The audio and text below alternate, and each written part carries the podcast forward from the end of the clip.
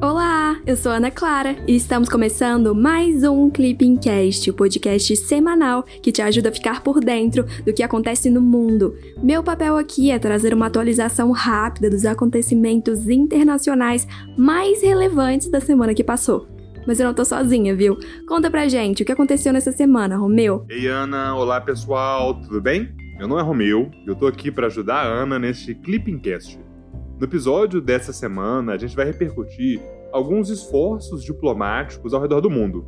Mas aqui pertinho da gente, Brasil e Argentina resolveram algumas pendências comerciais na área agrícola.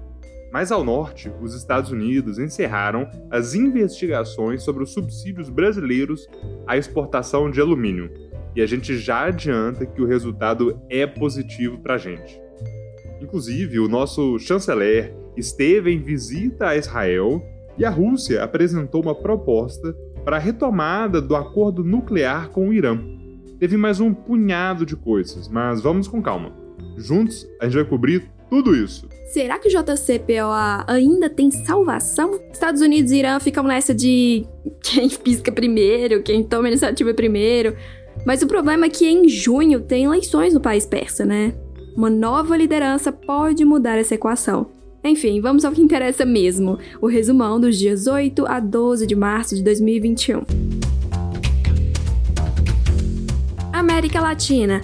Na terça-feira, dia 9, os ministros da Agricultura do Brasil e da Argentina reuniram-se para solucionar cerca de 50 pendências bilaterais sobre o comércio de produtos agropecuários. Com a resolução de temas envolvendo a abertura e a reabertura de comércios de diversos produtos, como farinhas, carnes, lácteos, grãos, pet food e frutas, estima-se que o fluxo bilateral de comércio de produtos agropecuários deve aumentar. Além disso, os dois ministros concordaram sobre a importância de fortalecer os trabalhos sobre a agricultura no Mercosul e no Conselho Agropecuário do Sul. Atualmente, a Argentina é o 16º destino das exportações agropecuárias brasileiras. Os principais itens da pauta exportadora são soja, café não torrado, frutas, nozes não oleaginosas, frescas e secas. A maior parte das importações brasileiras de produtos agropecuários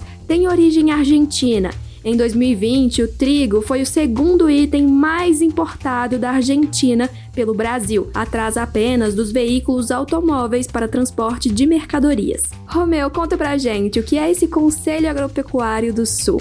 É a primeira vez que ele aparece aqui pra gente, não é? Olha, Ana, eu acho que é a primeira vez que o Conselho Agropecuário do Sul aparece por aqui, sim.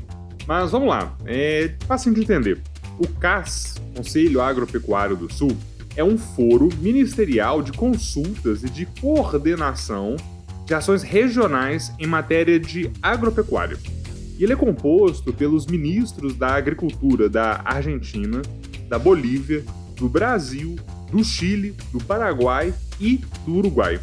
O CAS foi criado lá em 2003 por meio da assinatura do Convênio Constitutivo do Conselho Agropecuário do Sul, em Brasília. Então é tipo um ProSul, só que voltado para temas de agropecuária, seria isso? Mais ou menos. O CAS é ainda um pouco mais institucionalizado que o ProSul, porque ele tem um acordo constitutivo que está depositado na secretaria da ALAD, que é o convênio constitutivo do CAS.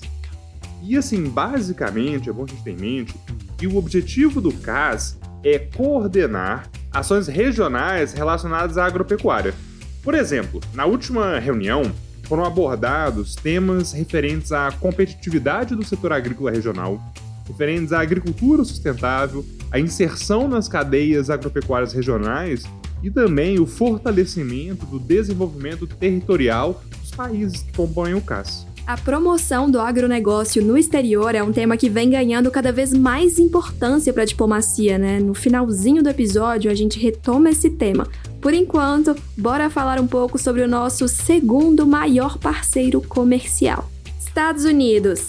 Na quarta-feira, dia 10, o governo dos Estados Unidos encerrou sua investigação de subsídios sobre exportações brasileiras de alumínio, decidindo não impor sobretaxas ao produto do Brasil. O Itamaraty ressaltou que vai continuar acompanhando a investigação anti-dumping ainda em curso. O governo norte-americano considerou ter havido dumping nas exportações brasileiras, mas ainda não concluiu a análise de dano para determinar a eventual aplicação de medidas anti-dumping. Em 2019, as importações norte-americanas de chapas de alumínio brasileiras corresponderam a cerca de 104 milhões de dólares, sendo que os Estados Unidos foram responsáveis pela compra de 40% do total exportado pelo Brasil. China na quinta-feira, dia 11, no âmbito da aprovação do centésimo quadragésimo plano quinquenal, a China divulgou medidas para suprimir a oposição democrática de Hong Kong,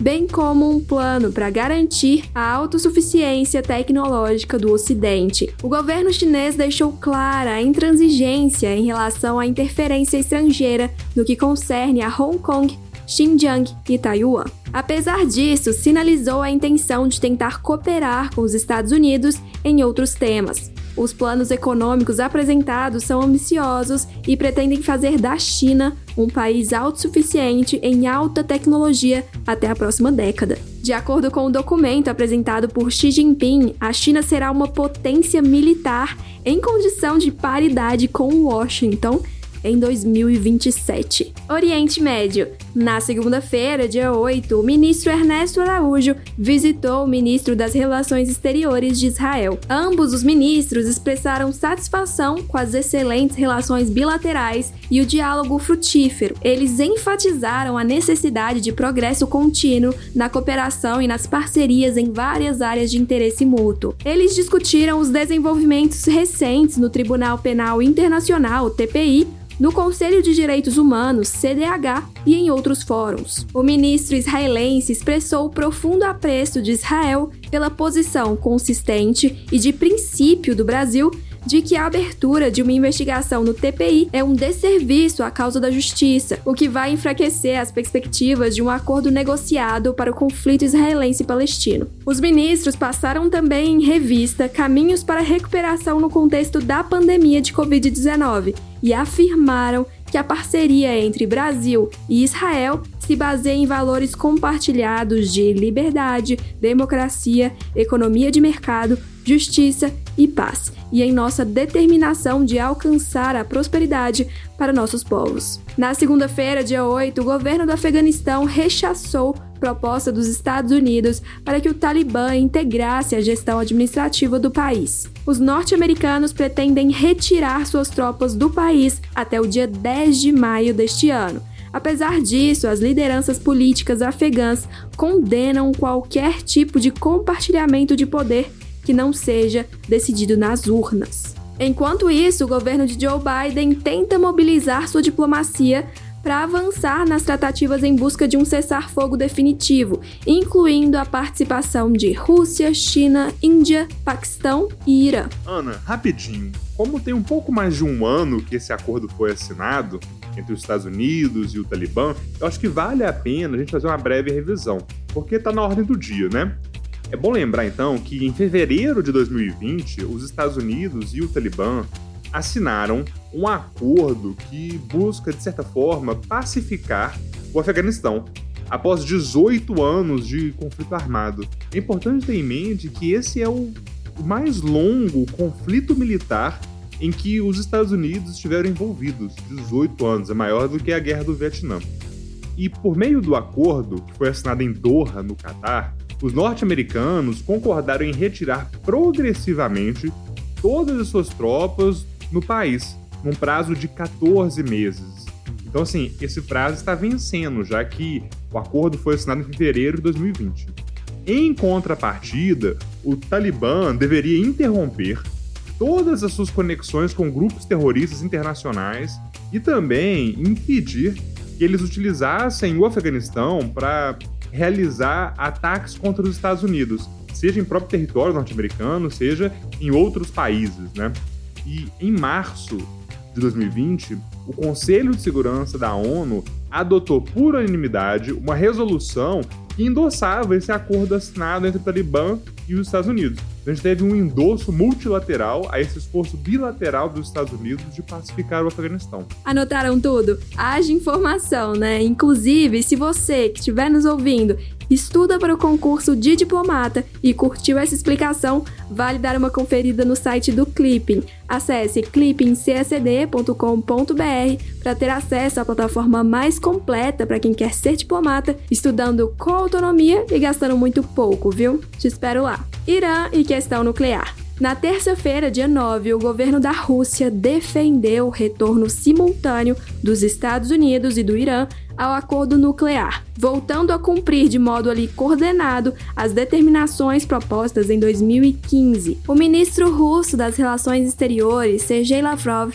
afirmou que consideramos perfeitamente plausível o desenvolvimento de etapas sincronizadas e simultâneas que deverão ser seguidas tanto pelos iranianos como pelos americanos. Na semana passada, Estados Unidos reiterou que continua disposto a se reunir com o Irã para salvar o acordo sobre o programa nuclear. África. Na quarta-feira, dia 10, o parlamento da Líbia aprovou a formação de um governo de transição apoiado pelas Nações Unidas. Trata-se de um importante passo na direção à pacificação do país, que se encontra em conflito desde 2011. As duas facções políticas que disputam o poder, o governo da União Nacional e o general Khalifa Haftar, chegaram a um acordo após sete anos de disputas. O governo de transição deverá organizar eleições gerais que ocorrerão no dia 24 de dezembro de 2021. Agronegócio. Na quinta-feira, dia 4, a Embrapa publicou estudo que evidencia a ampliação da participação brasileira no mercado mundial de alimentos, passando de 20,6 bilhões de dólares para 100 bilhões na última década. O destaque das exportações brasileiras vai para os seguintes produtos: carne, soja, milho, algodão e produtos florestais. Além disso, o agronegócio do Brasil é responsável por alimentar aproximadamente 800 milhões de pessoas no mundo. Para se ter uma ideia ainda melhor da relevância do Brasil no mercado mundial de alimentos, eu separei aqui alguns números. O Brasil é o maior produtor mundial de suco de laranja, de café, de açúcar, além de ser o segundo maior produtor de soja e de carne de boi. Em relação às exportações, o Brasil ocupa a posição de maior exportador de suco de laranja, de café, de soja, de açúcar e de carne de frango, além de ser o segundo maior exportador de milho. Compilando todos esses dados que a Ana ressaltou e considerando o total, o Brasil é o terceiro maior agroexportador do mundo, atrás somente da União Europeia e dos Estados Unidos. Assim, os produtos brasileiros correspondem a cerca de 8% da exportação mundial de produtos agrícolas. Em paralelo, o Brasil tem apenas 7,6% de seu território destinado à colheita de produtos agrícolas, enquanto, em comparação, a União Europeia tem 77% e os Estados Unidos 18,3%. Então isso é um dado que demonstra que a gente consegue produzir bastante ocupando menos terra, menos porções de terra, né? É isso, pessoal. Chegamos ao fim de mais um Clippingcast com o resumão da semana dos dias 8 a 12 de março de 2021. Vocês gostaram? Tem alguma crítica? Mandem mensagem sobre o conteúdo do podcast pelo nosso Instagram, o arroba clipping_cacd. Também vale compartilhar nas suas redes sociais a sua rotina de estudos no Clipping. Vamos adorar acompanhar tudo, viu? A sua jornada completa rumo à diplomacia. Até semana que vem. Tchau, tchau.